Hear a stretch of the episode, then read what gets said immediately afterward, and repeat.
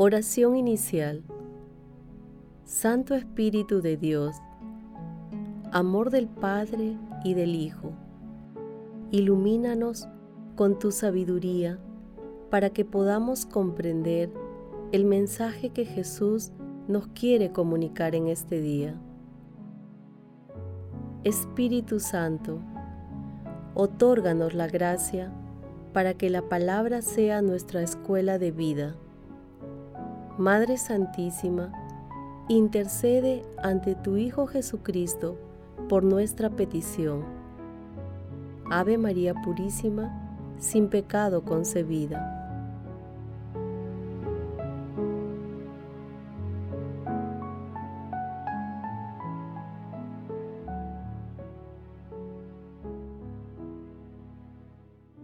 Lectura del Santo Evangelio según San Marcos, capítulo 5, versículos del 21 al 43.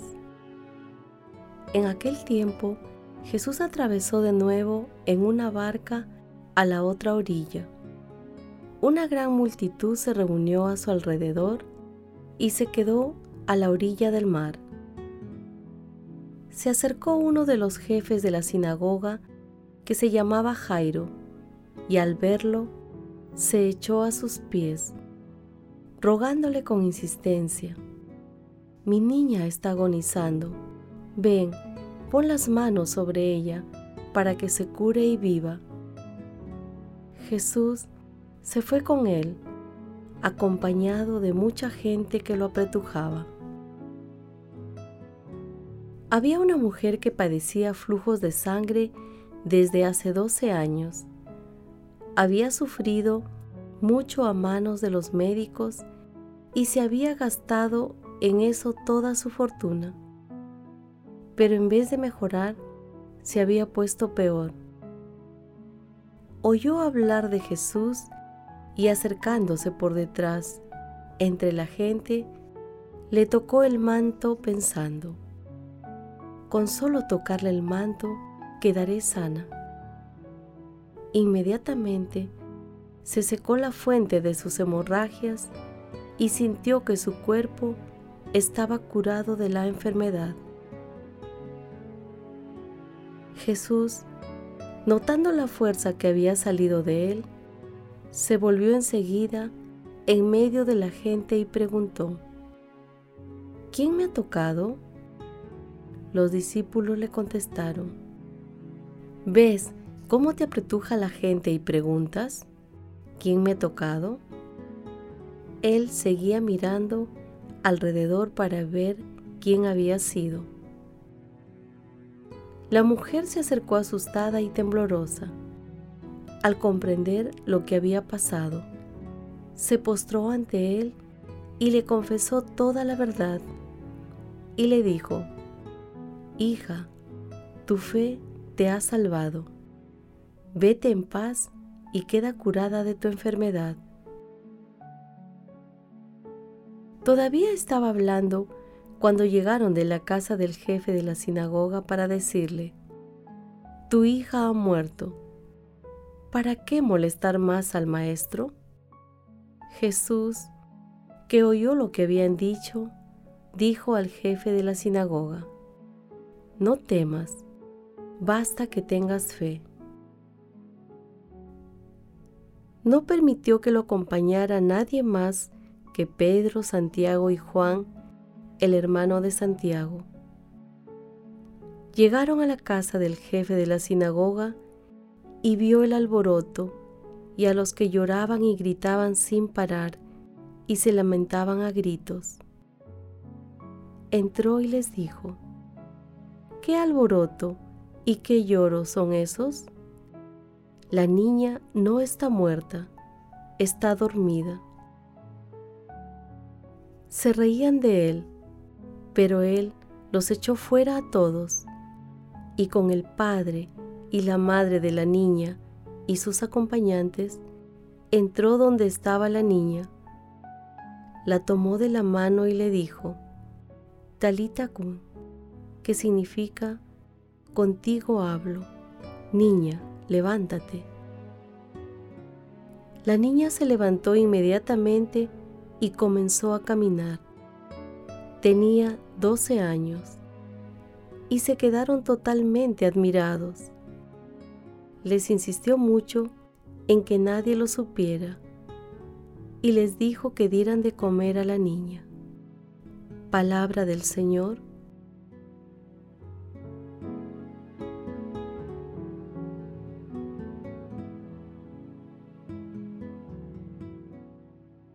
El pasaje evangélico de hoy denominado Jesús sana a la hemorroísa y resucita a la hija de Jairo se encuentra también en el capítulo 9 de Mateo, entre los versículos 18 al 26, y en el capítulo 8 de Lucas, entre los versículos 40 al 56. El texto narra dos milagros de Jesús a dos mujeres, la curación de la mujer hemorroísa y el milagro en el que resucita a la hija de uno de los jefes de la sinagoga, que, según San Marcos y Lucas, se llamaba Jairo. Mientras los gerasenos echaban a Jesús de su territorio, Jairo, el jefe de la sinagoga, le suplica que vaya a su casa. Jairo reconoce que su institución religiosa ha perdido el horizonte de la vida y va a buscarla a través de Jesús, quien la da, quien la da en abundancia. Los elementos comunes en los dos milagros son la fe y el contacto con Jesús, que son dos de las características esenciales de las personas que se acercan a nuestro Redentor con la intención de renovar su vida. Jesús estaba siempre dispuesto a auxiliar a todos aquellos a quienes se acercaban a Él con fe. Hoy siempre ocurrirá lo mismo. Por eso, sana la dolencia de la mujer que es discriminada por el mal que la quejaba desde hace 12 años y que intentaba ocultar el milagro ante la gente. Asimismo, convierte en alegría el inmenso dolor del padre que ha perdido a su hija.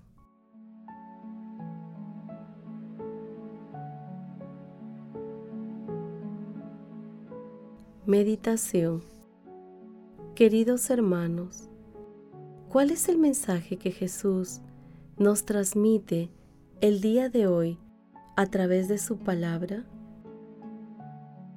Nuestro Señor Jesucristo, a través de la lectura de hoy, nos pide una fe humilde, perseverante y audaz para mantener el corazón unido a Él. Debemos dejar la soberbia para alcanzar dicha unión. ¿Cuál sería la reacción del jefe de la sinagoga, donde Jesús era despreciado y considerado como endemoniado debido a su poder para expulsar demonios? Qué difícil debe ser para el orgullo humano reconocer que realmente necesitamos a Dios, a quien a veces hemos ignorado y menospreciado. Debemos confiar en nuestro Señor Jesucristo. Él es el Señor de la vida ni la enfermedad ni la muerte tienen un poder permanente en los que creemos en Cristo.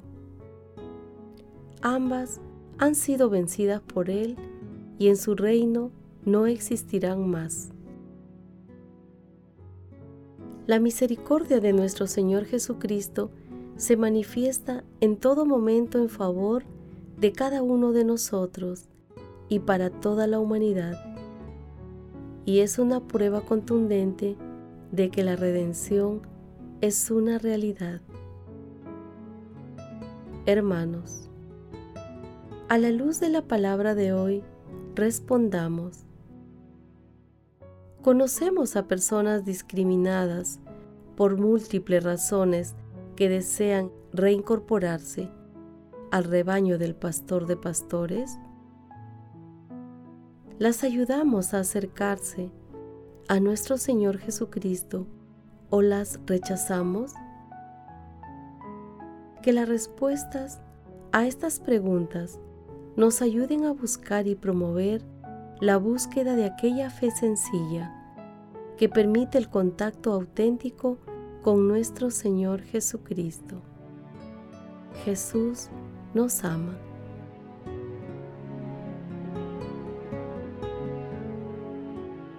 Oración Padre Eterno, Señor, Dios nuestro, danos entereza para no consumirnos en desconfianza y desesperación en nuestras tribulaciones y sufrimientos.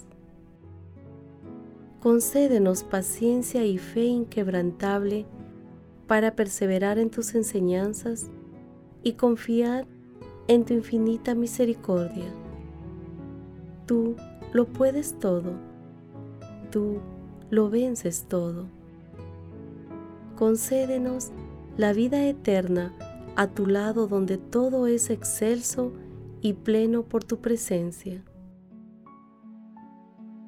Amado Jesús, nos acercamos a ti con nuestra fe imperfecta, pero confiados en tu misericordia.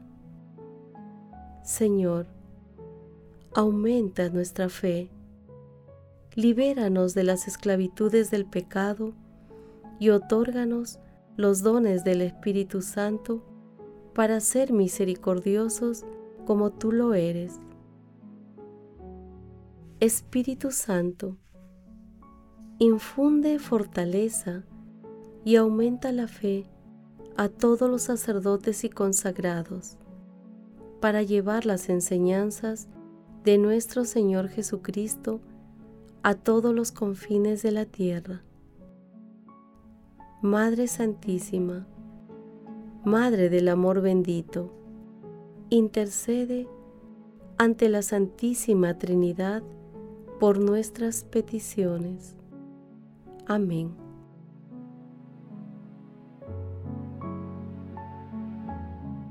Contemplación y acción. Contemplemos a Dios con la oración que San Francisco de Asís decía ante el crucifijo de San Damián. Sumo glorioso Dios, ilumina las tinieblas de mi corazón y dame fe recta, esperanza cierta y caridad perfecta, sentido y conocimiento, Señor, para que cumpla tu santo y verdadero mandamiento. Ahora contemplemos al Señor con la lectura de una parte del Salmo 90. Tú que habitas al amparo del Altísimo, que vives a la sombra del Omnipotente, di al Señor, refugio mío, alcázar mío, Dios mío, confío en ti. Él te librará de la red del cazador, de la peste funesta te cubrirá con sus plumas, bajo sus alas te refugiarás, su brazo es escudo y armadura. No temerás el espanto nocturno, ni flecha que vuela de día, ni la peste que se desliza en las tinieblas, ni la epidemia que devasta a mediodía. No se te acercará la desgracia, ni la plaga llegará hasta tu tienda, porque a sus ángeles ha dado órdenes para que te guarden en sus caminos. Te llevarán en sus palmas para que tu pie no tropiece en la piedra. Caminarás sobre áspides y víboras, pisotearás leones y dragones. Queridos hermanos, agradezcamos de corazón a la Santísima Trinidad por el amor, misericordia y ternura que tienen por toda la humanidad. Conscientes de este inmenso amor, hagamos el compromiso de pedir al cielo y esforzarnos para alcanzar una fe recta, una esperanza cierta y una caridad perfecta. Glorifiquemos a Dios con nuestras vidas.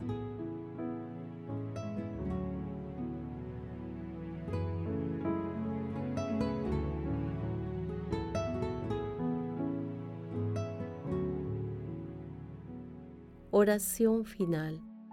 Gracias Señor Jesús por tu palabra de vida eterna.